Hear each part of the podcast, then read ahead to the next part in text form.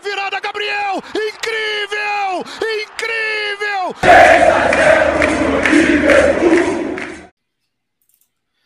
Como diria Felipe Luiz, bom dia, boa tarde ou boa noite para você que nos escuta. Estamos aqui hoje para mais um episódio do Minuto 43. Pela primeira vez eu fazendo a função de âncora aqui, porque estamos é, desfalcados do nosso âncora titular hoje, mas não tem problema nenhum, muito pelo contrário. Hoje é um episódio especial porque a gente está com, com, o nosso novo membro fazendo sua estreia aqui no, no nosso podcast. Então, dá um salve para a rapaziada, Cadu. Fala aí, galera, boa noite. Eu, Cadu, vou participar agora de um dos episódios também. Espero que a gente consiga cumprir a expectativa de todo mundo e só acrescentar o nível do podcast que já é altíssimo. Cadu, é, companheiro de arquibancada nosso, amigo meu do Felipe, e acho que vai ser legal demais ter ele aqui com a gente é, nas, nas, nas, nossas gravações. Hoje a gente está aqui para falar basicamente sobre o jogo de ontem, né? A gente está gravando na quarta-feira, o Flamengo jogou ontem contra o Tadieres no Maracanã, vencemos por 3 a 1 é, Vou começar falando, depois eu passo para o Cadu. E assim, já já já gravando até com um astral um pouco melhor, porque coletivamente eu gostei muito da atuação do time ontem. Assim. É, eu falo gostei muito, também tendo como parâmetro as, atua as atuações recentes, né? Onde o Flamengo não vinha bem. Então, acho que já eu, eu pelo menos percebi assim, um certa, uma certa melhora, assim, um certo, uma certa evolução no time na partida de ontem. O Flamengo venceu é, bem e assim, para além da, da, vantagem no placar, né, de ter dois gols de vantagem, eu acho que a atuação do time foi consistente de maneira geral. É, a única coisa que eu frisaria é que antes do gol, antes do pênalti, né, consequentemente do gol, o Gabigol não perde pênalti, é, acho que o time estava meio, meio confuso, assim, sabe? Os movimentos pareciam estar meio confusos, mas acho que isso passa até também por conta do time ter jogado de uma maneira um pouquinho diferente. É, porque, por mais que os três zagueiros estivessem ali, né? O Arão jogou de zagueiro, o Mateuzinho, antes de sair, vinha fechar uma linha de quatro, então é um pouco diferente da maneira usual que o Paulo Souza vinha desenhando. Não tão diferente, mas eu acho que essa é a diferença principal. É, e aí, depois do gol, as coisas funcionaram um pouco melhor. O Tadjeres é, não é não só pelo fato de agora o Pedro Caixinha, né, o técnico já conhecido português, não só por ele, até porque ele é recente, ele chegou há pouco tempo, mas o Tadieri já é um time que tenta jogar futebol, né? Vale lembrar que o técnico que vinha no Tadieres antes do Pedro Caixinha foi o, o Cacique, né, que está no Cacique Medina que está no Inter agora, foi contratado justamente por isso, né? Chamou a atenção do Inter porque vinha fazendo um bom trabalho lá. Então, assim, minha, minha, meus 30 centavos sobre a atuação coletiva do time é que acho que o time melhorou, percebi uma certa evolução e acho que a vitória foi justa. Mas o que, que você pensou sobre isso, Cadu? Sobre assim, esse, é... esse aspecto mais coletivo do time? Acrescentando aí umas coisas que você falou, é, eu já vinha, eu já estava vendo essa melhora em relação a, ao, ao, modo como a gente, o time está evoluindo, até no jogo do Atlético Goianiense. Foi um jogo péssimo, mas eu conseguia ver as ideias do Paulo Souza sendo executadas de uma maneira que eu não estava vendo nos jogos anteriores, até em jogos melhores. Eu não sei se foi. Eu, eu, não, eu não sou de acreditar em tudo que sai na mídia, principalmente em relação a, ao interno do, do time, porque existe muita gente que conta notícias, a gente sempre sabe dessas coisas. Mas eu acho que era meio claro como tinha uma má vontade para entendimento e aceitação das ideias de Paulo Souza. E eu não sei se o fato de tudo ter vindo, vindo à tona para o público e a reação primária do público não ter sido esculhambar o técnico, como foi nas últimas três oportunidades. Os três técnicos foram fritados, tanto pelo elenco quanto pela diretoria, mas eu sinto que os jogadores estão com uma aceitação melhor. Ainda está longe do seu ideal, mas eu acho que é o caminho. É o caminho, um caminho difícil que a gente tem que trilhar para não precisar mais de subterfúgios como sempre ser o Jesus, e se não for ele, nada vai dar certo. O fantasma é... Jorge Jesus, né? O fantasma Jorge Jesus que assombra todos os técnicos que pisam no ninho do urubu. Então eu já estava vendo essa melhora num aspecto tático, tipo, sendo bem bem apegado mesmo à tática, porque o jogo não foi fluido no, contra o Atlético Goianiense, mas eu vi esses aspectos melhorando. E agora contra o Tadieres, esse com certeza foi executado de uma maneira melhor, até porque o Tadieres é um time mais fraco do que o Atlético Goianiense hoje em dia. Como você frisou, o técnico Medina saiu e a queda de desempenho foi grosseira. O Tajeres fazia um campeonato, a gente fez um campeonato argentino bom no último e agora, se não me engano, é o penúltimo colocado do campeonato argentino. É, e até por um período de adaptação do novo técnico. Mas é um time honesto, e que a gente não pode também diminuir a nossa vitória e a nossa melhora nesse jogo. É, passou por essa mudança que você falou também, eu acho que está tendo até um, um, um, uma sensibilidade do, do Paulo de perceber que do jeito que estava não ia dar certo. Eu acho que ele não vai abandonar as ideias dele, longe disso, ele não vai ceder. Eu só acho que ele vai fazer a transição ser mais tranquila. Ser um pouquinho mais flexível, parece, né? Exatamente. Até por aceitação maior dos jogadores, uma confiança maior. Porque eu acho que é, é mais do que claro que o. Por mais que não seja um técnico brilhante, o Paulo Souza é um técnico bom a nível Brasil. Além do Paulo Souza, ele tem uma comissão técnica sensacional a nível Brasil. Se você for ver o currículo dos caras, é incrível.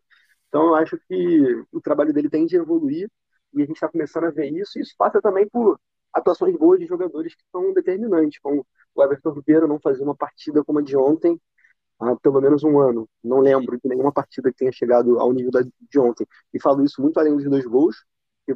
É raro o Everton Ribeiro marcar dois gols, mas teve uma, uma partida decisiva no sentido de participação de jogo também. Foi buscar o jogo como ele não vinha buscando, acertando passes que ele não vinha acertando mas eu ainda acho que o time peca muito na transição defensiva. O nosso gol era completamente evitável, mas aí também entra nessa parte do time ainda não estar tá 100% confortável, porque se você vê a reação do Paulo na hora do contra-ataque, enquanto ele está acontecendo ainda, é, chega a ser desesperador. Ele está quase entrando em campo e fazendo pelos jogadores. E tem jogadores que simplesmente não vão servir, não vão, e a diretoria vai ter que dar o, o que ele precisa para renovar esse elenco e mas eu acho que a gente está no caminho certo, por mais doloroso que vai ser trilhar esse caminho. É, bom demais, bom demais, concordo contigo. E, e, tem uma coisa assim, até assim, tentando seguir essa linha do que você está falando, que é o fato de que, mal ou bem, assim, estando o trabalho num nível aceitável ou não, e eu acho que o nível é aceitável, está longe de, do ideal. Eu acho que o nível do trabalho ainda está longe do ideal para a temporada inteira, mas ele evolui na minha opinião, a passos mais lentos do que o esperado, mas ele evolui. Agora, é, isso à parte, uma coisa eu acho que é fato. Isso não, não, é uma, não, não tem a ver com avaliação sobre o trabalho, nem com opinião sobre o Paulo Souza. Ele está fazendo no Flamengo um trabalho que não era dele. Um trabalho de limpeza no elenco, de certa forma. Um trabalho de. Porque assim, quando a gente. A gente você, você, a gente falou que ouviu o episódio, curtiu, você vai lembrar. Quando a gente chamou o Fabrício Kika aqui, ele comentou sobre isso. O Paulo, os testes que o Paulo Souza faz não são apenas para tentar mapear o mapeamento, né? Não só, não só para poder verificar, posso já usar tal jogador em tal função, mas também para a gente perceber, isso ficar assim até claro para todo mundo, que alguns jogadores não estão rendendo mais, como você falou. Então, assim, em alguns casos não vão servir, não só por adequação ao modelo, mas porque não rendem mais, inclusive fisicamente, e outros por adequação ao modelo. Jogadores que eu acredito que não é um problema só físico, mas que não vão se adequar bem a esse modelo de jogo. Mas o fato é que esse trabalho, assim, em grande parte dos clubes é, respeitados, assim, um clube onde o, o departamento de futebol exista, não é um trabalho feito pela comissão. Ainda que, por exemplo, na Premier League, que a gente curte, né, Premier League e tal, mesmo na Premier League, onde o, o, treinador quase que acumula um cargo também de gestão de departamento, por isso que a gente chama de manager, né? Nem na Premier League esse trabalho é feito pelo treinador em si. Então o Paulo Souza ele já está, por, por conta própria, afastando jogadores que não vão ser úteis, e isso gera um desconforto, é evidente. Ele não vai vir a coletiva, ele não precisa vir a coletiva falar sobre isso, acho que ninguém vai fazer isso, mas é óbvio que nomes como Diego Alves e Diego Ribas, por exemplo, é, não vão se sentir confortáveis de não, estar, de não estarem sendo utilizados.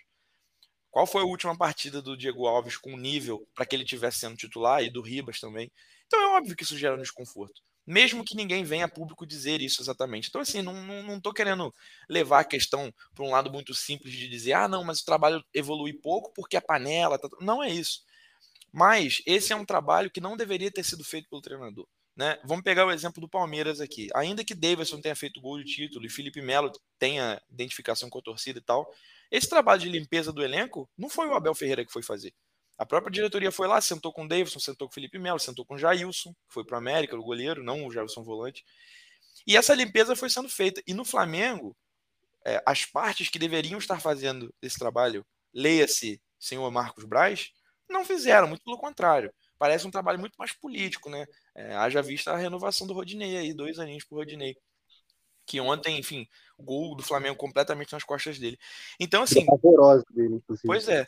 Então, a, o que, por que, que eu tô falando isso? Porque eu acho que, para avaliar o trabalho do Paulo Souza, isso tem, isso tem que ser colocado na equação, porque, para além de adaptação ao futebol brasileiro, de toda uma comissão técnica que ainda não tinha trabalhado aqui, tempo de assimilação das ideias dele por parte de um elenco que nunca tinha trabalhado com, com, nenhum desses profissionais. E digo mais, talvez jogadores que não tinham trabalhado nesse modelo ainda. Além de tudo isso, o cara ainda tem que passar pelo desconforto que é fazer essa limpeza no elenco. Então não é pouca coisa.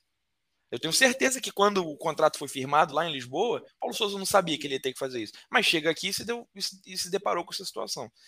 Então, eu concordo contigo. Acho que é, eu, eu, não dá para dizer que, né, que ele vá funcionar perfeitamente, ou que ele é um técnico assim, assado, mas acho que o nível dele para o Campeonato Brasileiro, ele tá assim, ele tá, se não na mesma prateleira, chegando lá em relação aos outros. É óbvio que hoje, o momento hoje, por exemplo, do Abel Ferreira é muito bom, mas em relação à metodologia de trabalho, a clareza de ideia, ele não deve a nenhum dos treinadores brasileiros. Um bom exemplo disso é aquela pergunta patética que um jornalista fez lá sobre linha de três e, e jogar com três zagueiros, e ele deu uma aula pro cara, né?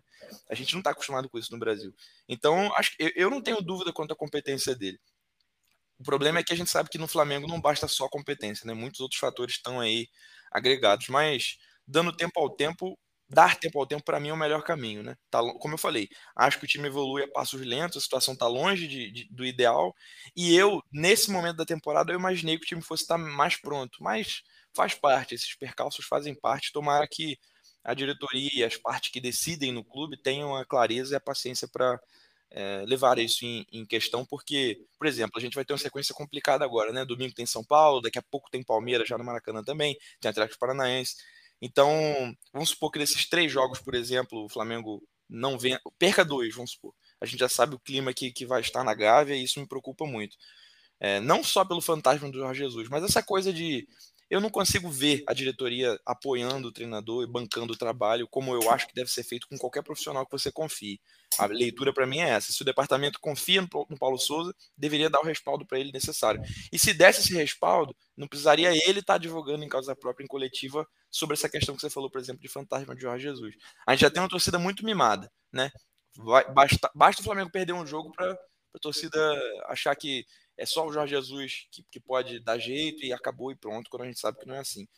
Então, a coisa não é não tá fácil para o Paulo Souza e eu acho que é, essa vitória, para além só de, de, de, assim, de fins de classificação, né, porque é importante, duas vitórias seguidas e tudo, além disso, eu acho que dá uma acalmada nos ânimos, sabe? Não foi uma vitória de 1 a 0 apertada, o Flamengo jogou, poderia ter vencido até por mais gols. É, então acho que isso é, é positivo para o ambiente. Você quer comentar alguma coisinha sobre isso ou já posso te fazer a primeira pergunta? Não, não, quero comentar assim. É, sobre até o que você estava falando aqui. A gente partilha da opinião de que não é a panela que está impedindo o time de jogar bola. Não é nada é tão simples assim no futebol. Mas essa acumulação de função que o Paulo teve é, gera um desgaste com o elenco. E é óbvio que a motivação e acreditar e gostar do seu treinador é parte importantíssima do trabalho dele. Você comprar a ideia de um cara que você não suporta é muito mais difícil do que de um cara que você admira. Então, atrapalha muito o trabalho dele como treinador ter que assumir essa função do vereador. Não fez nada disso, que por motivos que eu não consigo explicar, mas que são do típico do boleiro que ele é, de renovar com jogadores que claramente têm um ciclo encerrado, de não dar um elenco que tem a capacidade de jogar no estilo que o treinador gosta. Porque, assim, como você falou, eu duvido muito que avisaram para ele que ele teria que ser o responsável por essa reformulação. E duvido também muito que ele não tenha explicado como ele queria jogar e quais jogadores ele precisaria nessas reuniões. Mas aí me vem também a pergunta: o Marcos Braz entendeu quando ele falou isso? Entenderia de reformulação do elenco e quais jogadores ele precisa para cumprir tais funções táticas que ele gosta no esquema que ele quer jogar?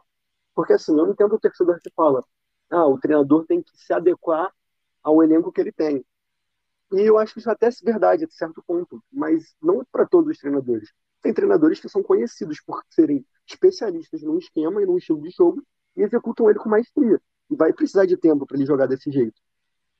Então, para mim, tem dois erros. Ou se o Flamengo não tinha capacidade de montar um elenco para jogar do jeito que ele queria, não contratava o Paulo Souza. E se contratou, tinha que fazer alguma coisa para ele ter os jogadores que ele precisa. E eu acho que algumas contratações foram acertadas nesse ponto, como a Ayrton Lucas, que eu acho que vai encaixar como uma luva, vai mudar a cara do sistema defensivo do Flamengo, que é um jogador com essas características, e o, o Pablo.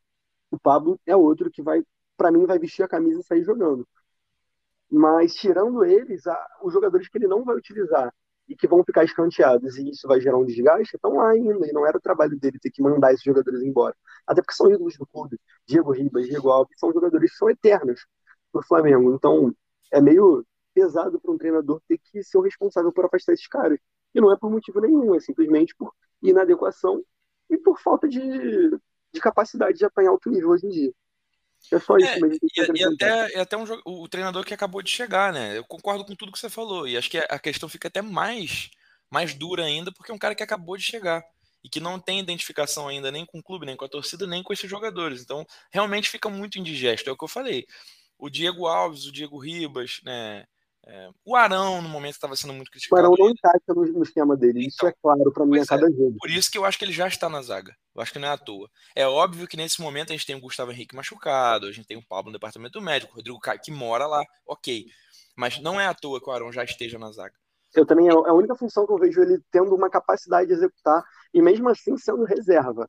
Porque a nossa zaga, para uhum. mim, não foge de Pablo, é, Davi Luiz e o Fabrício Bruno, ou o Rodrigo Caio quando terminar a faculdade. Mas. Porque assim, o Rodrigo Caio, bem fisicamente, é dono da posição no elenco e, para mim, o melhor zagueiro do Brasil. Não vejo o Gustavo Gomes à frente. Não, não. Nem, não vejo nenhum. Nem o próprio Davi Luiz, nem o próprio Pablo.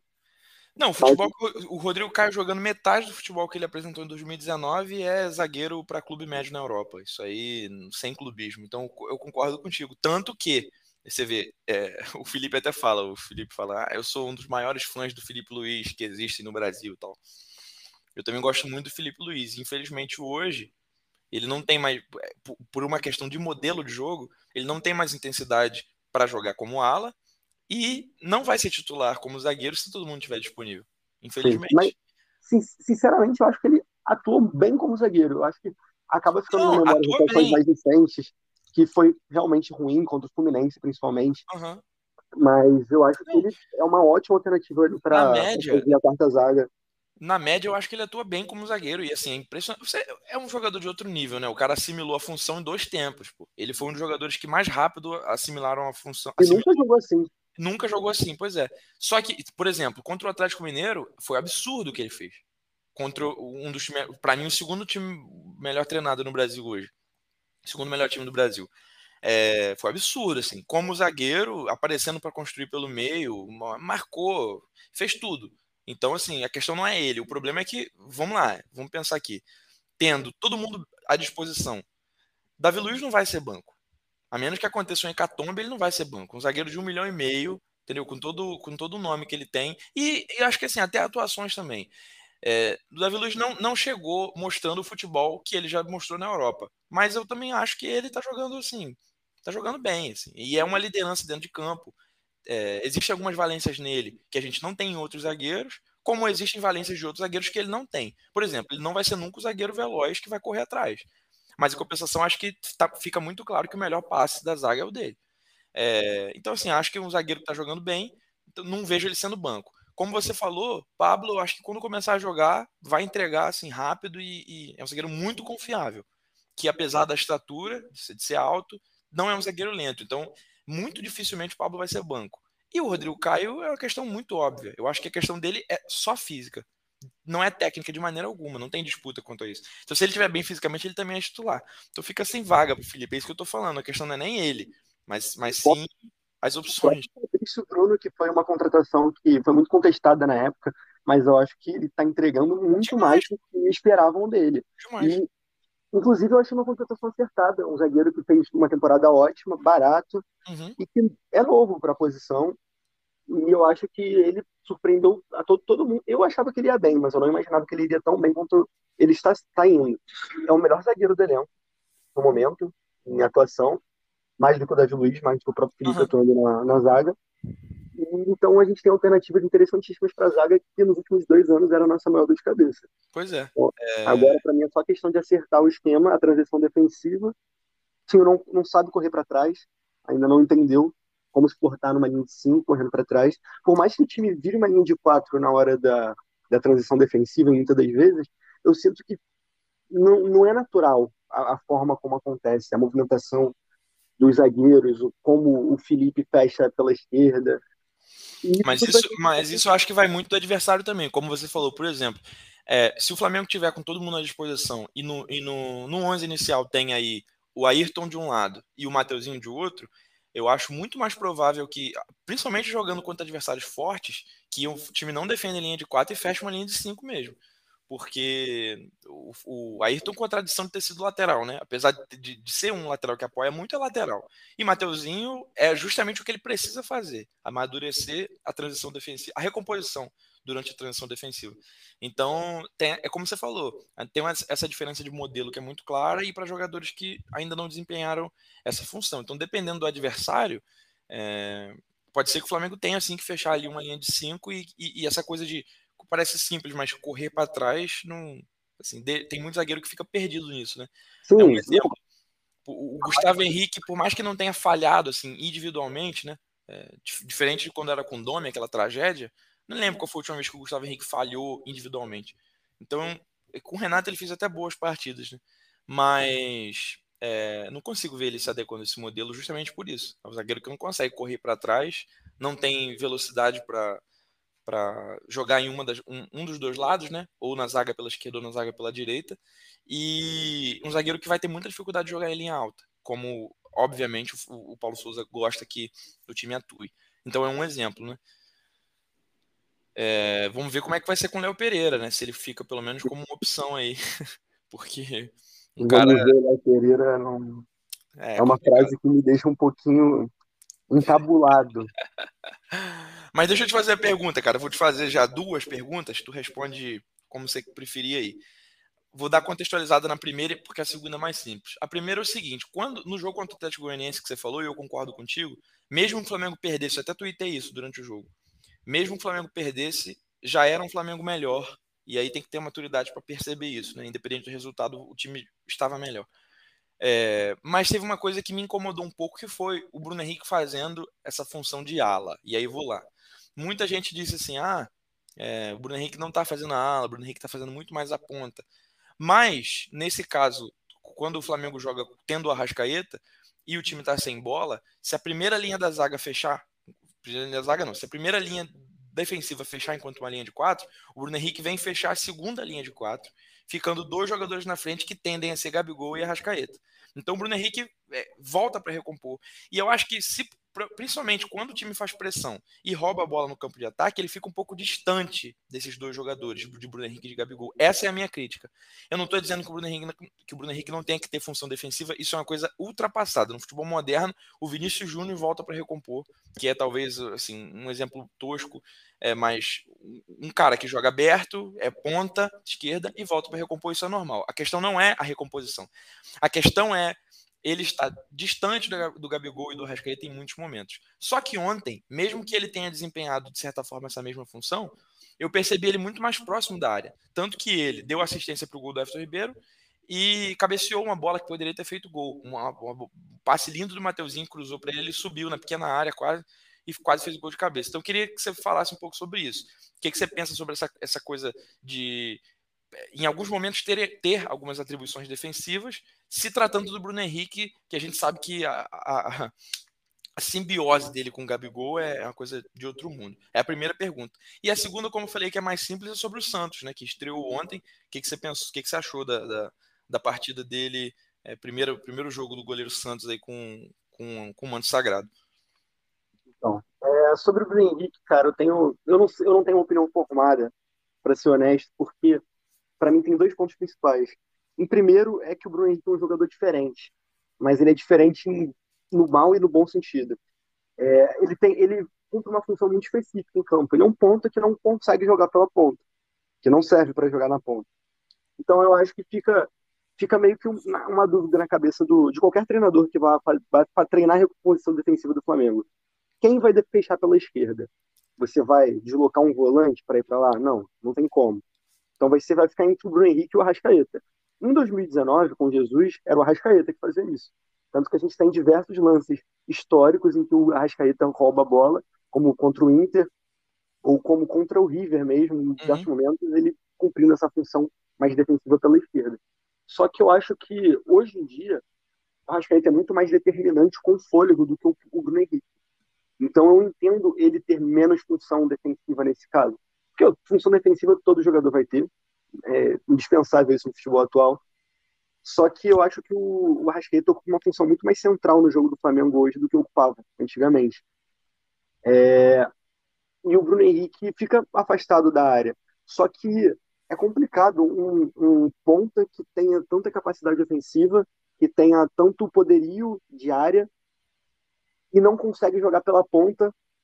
Como ele se adapta nesse esquema que a gente já tem em centroavante? Porque para mim o Bruno Henrique é um segundo atacante hoje em dia. É, é esse que é o ponto, porque... E não é, tem um segundo atacante no nosso esquema. O que eu penso é que, assim, numa análise, o exemplo que você deu do Jesus é perfeito, do Flamengo de Jesus, porque, assim, aquele Flamengo, que, que era muito mais um 4-4-2 do que um 4-3-3, é, em muitos momentos era o Everton fechando pela direita, sem bola, o Everton fechando pela direita, o Arrasca pela esquerda e o Bruno Henrique e o Gabigol juntos na frente. E hoje, o Bruno fecha pela esquerda e o Arrasca vence esse segundo atacante. Mas é justamente é, é isso que eu, eu acho que eu também não é que não tenha opinião formada. O que me incomoda é isso. Não é, como eu falei, não é ter função defensiva, mas é que eu acho que é, vamos aqui, idealmente, o Flamengo roubou a bola, é, o bloco tá médio alto ali e ah, vamos armar para contra-ataque. O Bruno às vezes está antes do meio-campo pela esquerda antes do meio-campo. E você tem o Gabigol ali como um centroavante que não, que não é fixo, como ele nunca foi, e o Arrascaeta como esse segundo atacante. Agora, um, um lance que exemplifica bem o que você está falando é o gol que o Gabigol fez contra o Fluminense. Aquela arrancada do Arrascaeta, eu não consigo imaginar o Bruno Henrique fazer hoje, porque não é só a arrancada, é mapeamento de espaço, combate, desarme e arrancada. Foi tudo que o Arrascaeta fez, se tu lembra daquele lance. É uma genialidade que o Henrique nunca sonhou em ter na carreira dele de dar o drible em um espaço curto, o Henrique é um jogador que necessita de espaços enormes para ter o jogo bem executado, ou atacar a área como um centroavante. O Bruno Henrique não é efetivo tendo que partir da esquerda contra uma defesa fechada. Nunca, nunca foi. Só, o máximo era uma puxada para o meio chute, mas ele nunca foi um jogador de progressão. Que o Arrascaeta é hoje. O Arrascaeta é um jogador que, que resolve coisas para você, é um facilitador em campo. Então, Amadureceu que... muito no Flamengo. Amadureceu. O, o, o Arrascaeta de hoje é melhor do que o Arrascaeta de 2019. Eu também acho. Por mais que o Flamengo de hoje seja bem pior do que o de 2019. Então, acho que você escolhe. Não é bem sacrificar.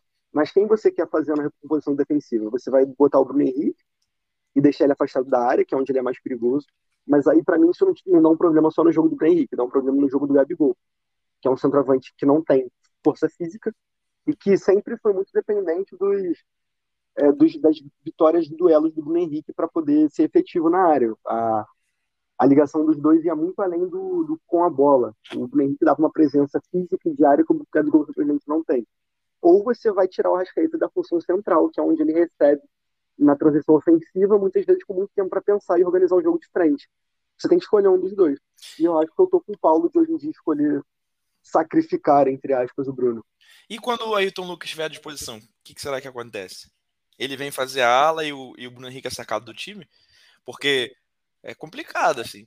É, se não sacar o Bruno Henrique do time, se mantiver ele no time, vai ter que sacar alguém do meio para que o Arrasca acompanhe o meio, porque o Bruno Henrique não vai ser meia. Então, pulga atrás da orelha aí. Porque essa coisa do Bruno partir da esquerda para o centro funcionou ontem. Contra o Atlético Goianiense, de certa forma, não vou dizer que funcionou, mas não comprometeu. Mas e contra times que ataquem mais o Flamengo? Cara, então, é, é, fica, fica uma, interrogação, porque a gente não sabe se o Flamengo vai defender na linha de 5, como você citou antes, ou se a gente vai continuar defendendo na linha de 4. Defendendo na linha de 5, a linha de 5 vai ser fechada na esquerda pelo Ayrton Lucas, na direita Mateuzinho, miolo de zaga. Só que eu consigo imaginar uma função ofensivamente, uma função não, uma formação que tenha dois meias, o João, João Gomes e mais um, e o, o Arrascaeta e o Bruno Henrique por trás do Gabigol. Tem como fazer isso. Só que quem recompõe na segunda linha. Uhum. A segunda linha que, que, que, que, dessa, dessa forma não tem como não ser de quatro.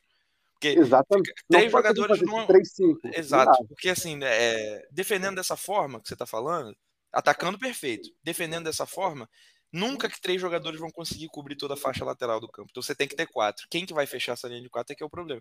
E aí imagina... você vai ter que fazer o Arrascaeta e é. o Bruno Henrique fechando. É, exatamente. Porque eu ia falar, tu imagina aí... se por acaso o Gabigol vier fechar. O... E o Arrascaeta pela direita. Porra, vai ser um inferno astral. Assim, né? é, é, algo a se pensar e é bem difícil de você ter uma solução para esse problema. Talvez a solução seja não defendendo uma linha de cinco. E aí também vem outra dor de cabeça. Mas aí, o que faz? Um zagueiro vai, vai, vai cair para para lateral, ou o Pablo pela esquerda, uhum. ou o Fabrício pela direita, e o Ayrton Lucas vai completar a linha de quatro para deixar dois líderes lá na frente, provavelmente o Rascaeta e o Gabigol novamente, porque não existe a solução em que o Rascaeta, o Gabigol e o Bruno Henrique consigam ficar na sobra. Não tem como. Não dá para defender com, com sete. Pablo pela esquerda é uma coisa que parece que me eu não assisti, né, mas eu vi muita gente na internet falando. Me parece que isso aconteceu no Bordeaux, no momento defensivo. Só, mas é outro jogador, né? Eu vi vários vídeos de análise sobre e ele caía bastante pela esquerda. No próprio Locomotive, em diversos momentos, é, ele fez essa função pela esquerda, por mais que não fosse uma linha de três, ele era zagueiro pela esquerda, que é uma função um pouco parecida. Mesmo ele sendo destro. O que fica gritante para mim, isso não só sobre essa discussão que a gente está tendo, que provavelmente é uma coisa que a comissão técnica discute, óbvio. O que fica gritante para mim é que esse Flamengo não vai ter o 11 inicial como o nosso Flamengo 2019 teve. Que assim, qualquer jogo, qualquer, literalmente qualquer jogo, tu sabia que se tivesse todo mundo bem, aquele era o time. Esse Flamengo do Paulo Souza, não só por uma questão de preferência dele, mas acho que por, por momento dos jogadores. Os jogadores envelheceram, cara. Então, você não, você não tá falando do mesmo Bruno Henrique, do mesmo Everton Ribeiro. Então, tudo isso me faz crer que realmente a gente não vai ter isso. Assim, não vai ter. E o problema é que eu não sei se a torcida está pronta, por exemplo, para que num jogo específico o Bruno Henrique seja banco e esteja bem fisicamente.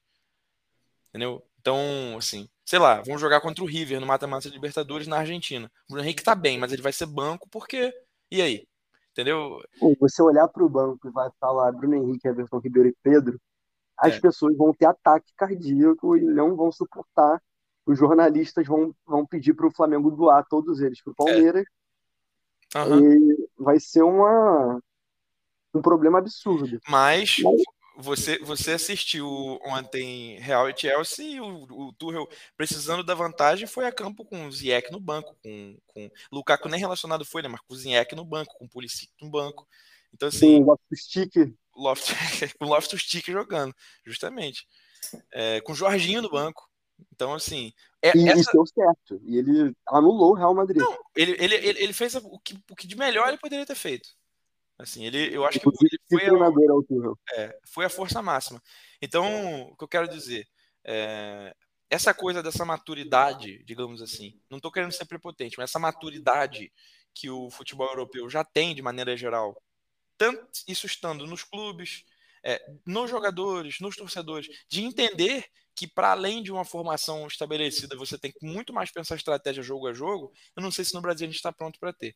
Né? Eu, não, eu não vou ser simplório aqui para falar de que ah, todo mundo já faz isso e tal, porque eu acho que é muito evidente, todo mundo que acompanha o futebol europeu sabe disso.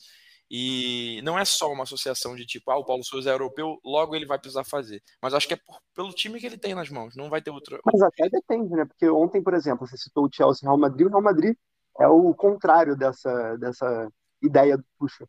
Tu vê o Real Madrid é o mesmo time. É. A única coisa que muda é quem joga pela direita no ataque, porque mas aí não é uma questão de, de mudança tática. A pouca mudança tática que tem é quando entra o, o Feder ao invés do Asensio ou do Rodrigo, que é para dar uma sustentação maior para o meio campo. Mas você consegue citar os outros 10 jogadores com uma facilidade é. absurda. Sim, é um bom contraponto, isso é verdade. Porque por exemplo, a trinca de meio campo pode ter 75 anos que vai ser a mesma. Vinícius é titular. Erroneamente, na minha opinião. Pra, eu falei isso no grupo hoje. Para mim, Kroos e Casemiro são bancos do Real Madrid hoje em dia. Inclusive, temporadinha bem michuruca do Casemiro essa, né? Michuruca está sendo bem leniente com ele, porque é uma temporada horrível, péssimo. É, ele, ele, ele contra o Chelsea foi muito mal. Ah, o, o, ele no lance do gol do Werner era absurdo, né? Não parece nem Casemiro. Não, ele, ele, pô, o cara que é especialista em defender. E naquele, dá um carrinho daquele no cara sem ângulo para chute. Né? Sem ângulo para chute. Exatamente. É, não existe. E não, não só isso, né? a temporada dele é bem fraca. A do Kroos é, é mediana. Mas uma temporada mediana pro Kroos é uma coisa ruim, né? Um jogador de alta classe. Vou, vou, até te, vou até te dar a cortesia do primeiro episódio, te dar uns segundinhos para comentar a assistência do Modric pro gol do, do Rodrigo. Qualquer coisa, né? E tu posso fazer um, um comentário mais bobo aqui? Só pode, pode. Aí. Tem gente com a mesma idade assistindo Dragon Ball Z com o Lincoln. Atacante Lincoln e mais um, lá no Japão, brincando de Boruto. Mas... É, acho que eles brincam de cartinha, assim, tá ligado? Na escola, aquela, aquele bafo. Brincando de bafo. Isso. De bafo. Mas, enfim, qualquer coisa que ela assistência, né? O, o cara, ele, ele, ele consegue dar um passe de trivela com displicência. Como se fosse... Precisando do gol na prorrogação, né? Sim, você, você vê a, a displicência no, no, movimento que ele faz para dar o passe, é, é uma surreal. Então, é um jogador que a bola de ouro dele foi injusta, não merecia ganhar aquele ano, mas que bom que é um jogador que tem a bola de ouro, porque ele merece. Pois é, e uma pena que, inclusive, uma pena que essa bola de ouro tenha feito muita gente pegar uma, uma certa birra, né? E não desfrutar. Eu acho que tá, tá sendo desfeito isso. Com as atuações dele ano passado e esse ano. Porque, assim, o, o Modric realmente teve uma queda de desempenho brusca pós bola de ouro. Ele não atuou bem na temporada, é, na temporada seguinte, mas por algum motivo ele mais velho, dois, quatro anos depois da bola de ouro, ele joga assim. Eu acho que é o, o Modric deve ter feito no máximo uma temporada melhor que essa anteriormente. Todo jogo ele ele joga um absurdo e agora ele tá fazendo uma coisa que ele não fazia muito, que é decidir o jogo com participações diretas, né? Tanto com gols quanto com, com assistências. Nessa Champions foram várias vezes. Na Champions passada ele tentou bastante também. E isso não não comprometendo defensivamente, né? Que é o que é o que mais me espanta. Dos três do meio campo, ele é o tem a maior, o maior vigor físico hoje uhum. em dia para marcação. O que me surpreende, o Casemiro deve ter o quê? 31 anos? Não sei, sei que é bem mais novo, é. Ah, é chega a ser esquisito. Mas, sorte a nossa de poder acompanhar um jogador desse por mais tempo, entregando um tempinho extra de, de auge pra gente. Bom demais. Bom demais. Uma pena que vai ficar pro meio do caminho nessa, nessa Essa daí eu vou deixar para depois, para comentar.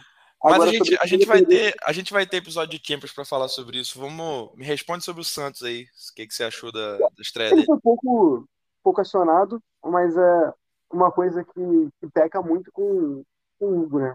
Falta de segurança. Eu senti o Santos seguro. Uhum. E relata de gente que foi no estádio, porque é uma experiência diferente. Se sente mais o, o como o jogador está em campo estando no estádio. E alguns amigos meus que foram falaram que sentiram uma segurança tremenda no Santos. No gol não tinha o que ele fazer. Uhum. Também foi uma falha defensiva e dá até para se apontar uma falha individual do Rodinei. Mas no resto do jogo foi bastante seguro. E é um cara que. Eu não fui a favor da contratação, mas eu espero que me surpreenda positivamente. Eu acho que tem capacidade para tal. É, e, e, eu concordo contigo, assim, o gol não tinha muito o que fazer. É uma falha do Arão, porque eu acho que o Arão deixou o cara fazer o que quis, mas a falha do Rodinei é, assim, é qualquer coisa. Tinha um jogador para ele marcar, o jogador que veio sozinho lá do. O cara, o, o cara veio do e buchicho. Tá o, o, o Fierto ele veio do buchicho andando, até a pequena área o Rodinei não viu. É, e o Paulo Souza gritando. Mas me chamou a atenção a saída de bola, cara. Muito rápido. Muito rápido repondo.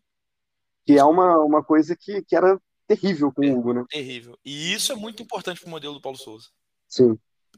Por Até isso que era um zagueiro, que geralmente é o Davi Luiz, que estava fazendo as é. posições pelo pois é. Hugo. É. ele errou, o Santos errou uns passes assim com, com tentou uns passes longos, né? Errou com o pé. Mas, pô, primeiro jogo, isso também não é o forte, ele não é o Everson fazendo isso, né? Que para mim é o melhor do Brasil fazendo isso, ou o Felipe Alves também faz muito bem. Mas essa saída de, de entregar a bola mesmo, assim, o, arremate no pé do, do jogador para sair jogando, fez várias vezes isso com, saindo no João Gomes ou saindo no Thiago Maia, é muito bom. Talvez essa seja uma das razões pelas quais o Paulo Souza carimbou né, o passaporte, assim, mostrando favorável à contratação. Porque ele sabe que isso é muito importante. Principalmente para o desafogo. Está jogando contra um time que atacou com muitos jogadores, um, um goleiro que sai essa bola rápido é, você pega o time que está te atacando desmontado, então isso é muito legal. Eu gostei nesse aspecto. Vamos ver aí como é que vai ser. É, o Paulo Souza prometeu um, um, certo rodízio, né? Então pode ser que domingo o Hugo jogue. Não, não ficaria surpreso. Não sei como é que ele vai organizar Hugo, isso. Né? Ele e o Paulo Grilo gostam muito do Hugo. E eu acho que com razão. O Hugo é um goleiro com potencial imenso. que teve alguns atrasos aí no, no desenvolvimento dele por diversos fatores. Alguns culpas do, culpa do clube, alguns eu acho que são culpa dele mesmo. Mas eu acho que até ter o, a figura do Santos é, é bem benéfico. Não que o Diego Alves não seja também, né? Mas por toda essa questão que a gente falou no início dele não estar satisfeito por não jogar, gera um clima completamente diferente. Eu acho que ter um goleiro que é especialista, especialista é forte, mas é bom com a bola nos pés e é seguro nas, debaixo da trave, vai ser uma influência positiva para o Hugo. E eu acho que foi um dos principais motivos da contratação do Santos. É um cara com experiência de seleção brasileira, jogou uma Olimpíada, e o Paulo Souza entende bastante isso, gosta muito do Hugo, ele e o Paulo Grilo têm um futuro enorme nele. E eu acho que além do, de ser um goleiro seguro para a temporada, vem também para ser um fator de aprendizado muito grande para o Hugo. Uhum, isso é legal. Só para ser nosso goleiro por anos. Ou acabar indo para a Europa, né? Uhum, isso é legal. É, é, pois é, assim. Eu também não fui favorável. Falei aqui no episódio, cansei de falar nos episódios que a gente gravou, não era favorável à contratação, mas eu, é, eu tenho muito essa coisa de o cara vestiu, vestiu o manto, eu apoio e tento olhar assim para os lados, para os pontos positivos. Então, eu acho que ele pode sim agregar, né? Uma vez que está aí, está contratado, é, não, dá, não, não existe ficar criticando o cara pelo, pelos erros que ele ainda não cometeu. É, ele, sobretudo, no, assim, que dá mais para dizer é que nesses anos de destaque no Atlético Paranaense, ele sempre foi um goleiro seguro. E é o que a gente não tinha. Segurança no gol, como você falou. Então, ele entregando isso, acho que tá de bom tamanho, né? É, não, adianta também... ser espetacular, né? Exato, e nem todo goleiro tem que ser, né? Existem times aí campeões que não tiveram goleiros espetaculares porque são os caras muito fora da curva. O goleiro, uma coisa que meu pai costuma falar e que eu concordo muito, o goleiro tá ali para evitar o inevitável. Não, assim, não, não adianta imaginar que assim, você, você não vai ter um goleiro para fazer defesas milagrosas todo santo jogo, você nunca vai tomar gol. Ele não é tem é todo que... mundo tem o Courtois no, no gol. Né? Exato, né? exato. É, enfim, e, e, nem todos. Nem, eu acho assim, todo grande time tem que ter um goleiro seguro, mas nem todo grande time teve um Yashin. Né? Então, não, não, não adianta também é, imaginar que o Flamengo tivesse que ir para a Europa trazer um cara incontestável nesse momento, que isso não aconteceria. E a gente consegue um exemplo bom disso indo num passado recente, de certa forma. Um dos maiores, se não o maior time da história, não tinha um goleiro espetacular. Tinha um goleiro ok, um goleiro seguro, que era o Valdez, que nunca foi um goleiro que saltou os olhos de ninguém. E ele fazia parte daquele Barcelona histórico e não, nunca comprometeu.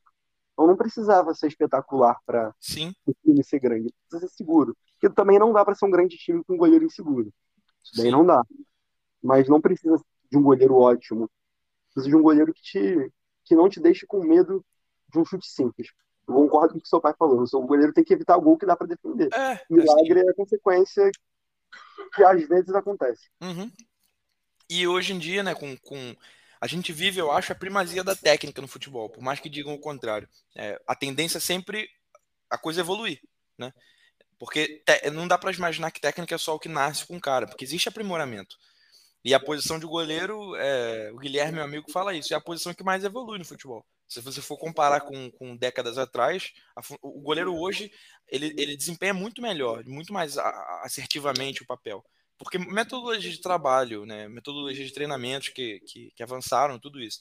Então, é, assim, no, no, bons grandes times, como você falou, né? Assim, a síntese para mim é essa. Grandes times às vezes têm bons goleiros, né?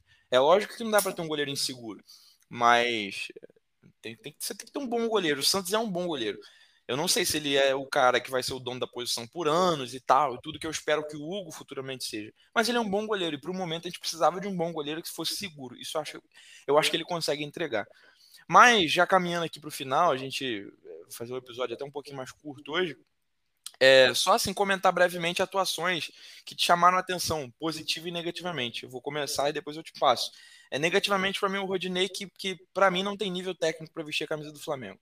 É um cara indolente, assim, um jogador perigoso. É, eu tento, eu tento, tento dar crédito, dar crédito, mas para mim não tem condição. É um cara simplesmente perigoso. Você ter o, o Rodinei entre seus jogadores, você tem risco iminente de gol. É impressionante a quantidade de gols que o Flamengo sofre por, por erros assim, crassos do Rodinei que e, e, até assim, o Mauro César falou uma coisa ontem na transmissão que infelizmente é verdade. Se não tem jeito, se o Rodinei vai ficar no elenco, ele vai ser opção, que ele seja opção, cara, para ser atacante, entendeu? Para jogar assim, atacando. Porque é melhor do que você imaginar que ele vai fechar uma linha de quatro. é, é impressionante. A gente estava jogando contra o Tadieres de Córdoba, um time que, pô, se bobear tem um quarto, a folha salarial do Tadieres deve ser um quarto da nossa, com o técnico que chegou ontem. O Rodinei entrou, no meio do jogo o time começou a atacar pelo setor, do, pelo lado do, do, do, Flamengo onde ele estava, porque é nítido que ele não tem segurança alguma, que ele não sabe recompor, que ele não marca ninguém.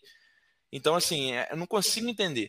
Ele não é um jogador que, que, que se justifica ofensivamente. Uma coisa é dizer assim, ah, o Rodinei. É... Cara, o Rodinei era melhor que o Pará. A grande virtude do Rodinei estar no Flamengo até hoje, para mim, é essa. E só. Entendeu? E até isso é discutível. Exatamente, até isso é discutível. Eu lembro que na época a questão era que o melhor é o que não estava jogando. Quando o Pará jogava, eu tinha saudade do Rodinei. E quando pois o Rodinei é. jogava, eu tinha saudade do Pará. Então, assim, é um cara que não ataca melhor que o Mateuzinho, longe disso. Bobear não ataca melhor nem que o Isla.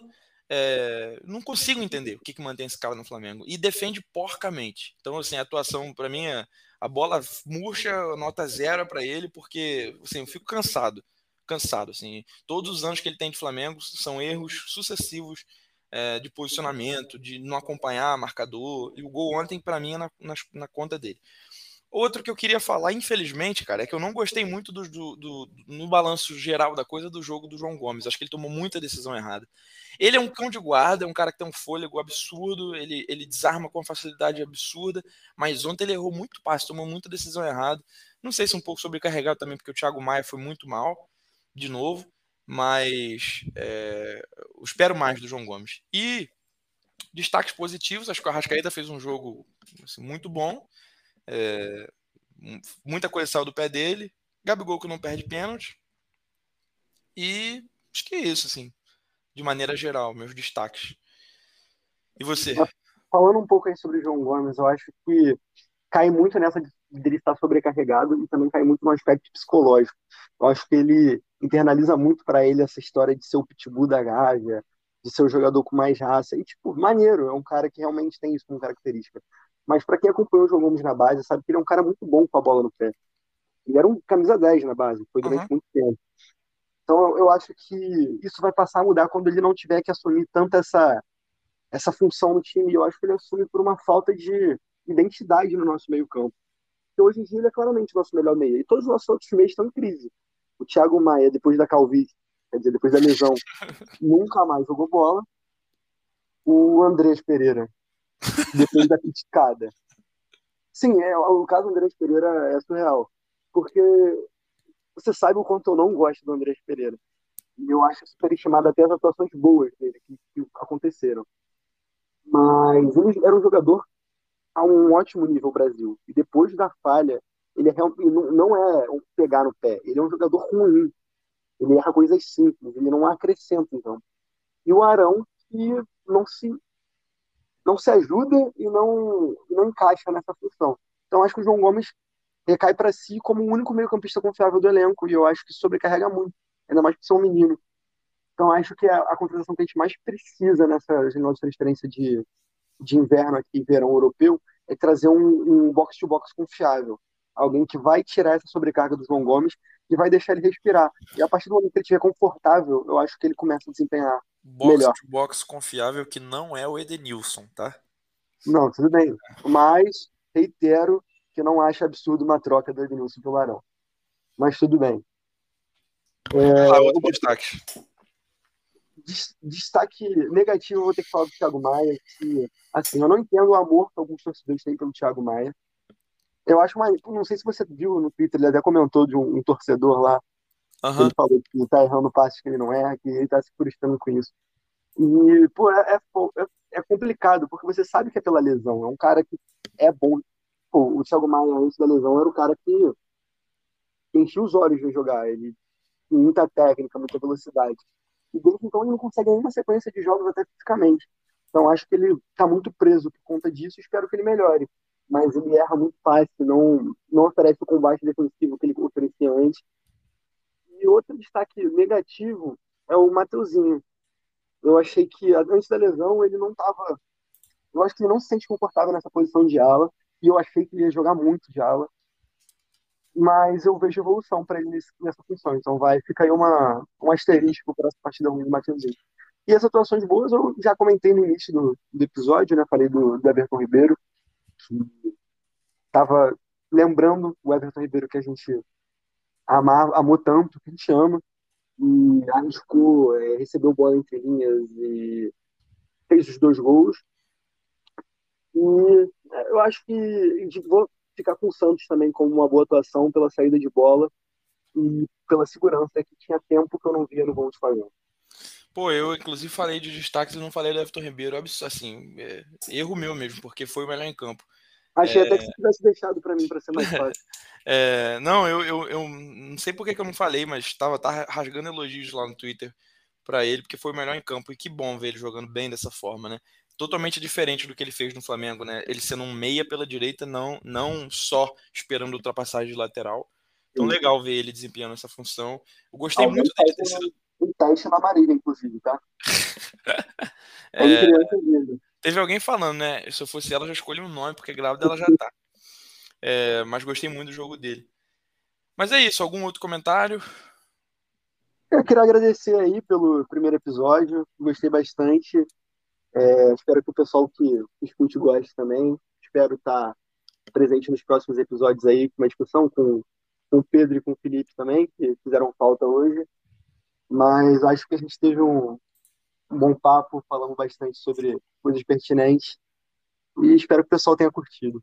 Então, já fica aí, galera. Você que está ouvindo o episódio nesse momento, abra o seu Instagram e dê o seu feedback sobre a estreia de Carlos Eduardo Vargas no minuto 43. No próximo episódio a gente comenta sobre isso. Mas é isso, galera. Saudações aí para todo mundo. Um abraço forte. A gente volta em breve. A gente está pensando em, em, em, gravar mais um episódio aí falando sobre Champions League. Nossos amigos não flamenguistas estão sentindo falta. Então a gente deve gravar um episódio aí falando sobre Champions.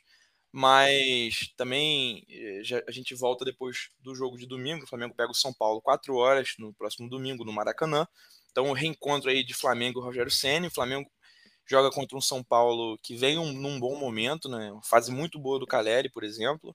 É um time que tem, tem tá em construção, ainda está se firmando, mas que está no momento bom, né? Veio de uma goleada sobre o Atlético Paranaense, que inclusive culminou na demissão do Alberto Valentim. E aí, depois desse jogo de, de domingo, a gente volta para falar sobre o Flamengo. E a gente está pensando aí, estruturando esse episódio sobre Champions League. Lá no nosso Instagram, com certeza a gente vai avisar vocês sobre esses episódios quando eles já estiverem disponíveis, tá? E é isso, galera. Um abraço, fiquem na paz, se cuidem e até a próxima.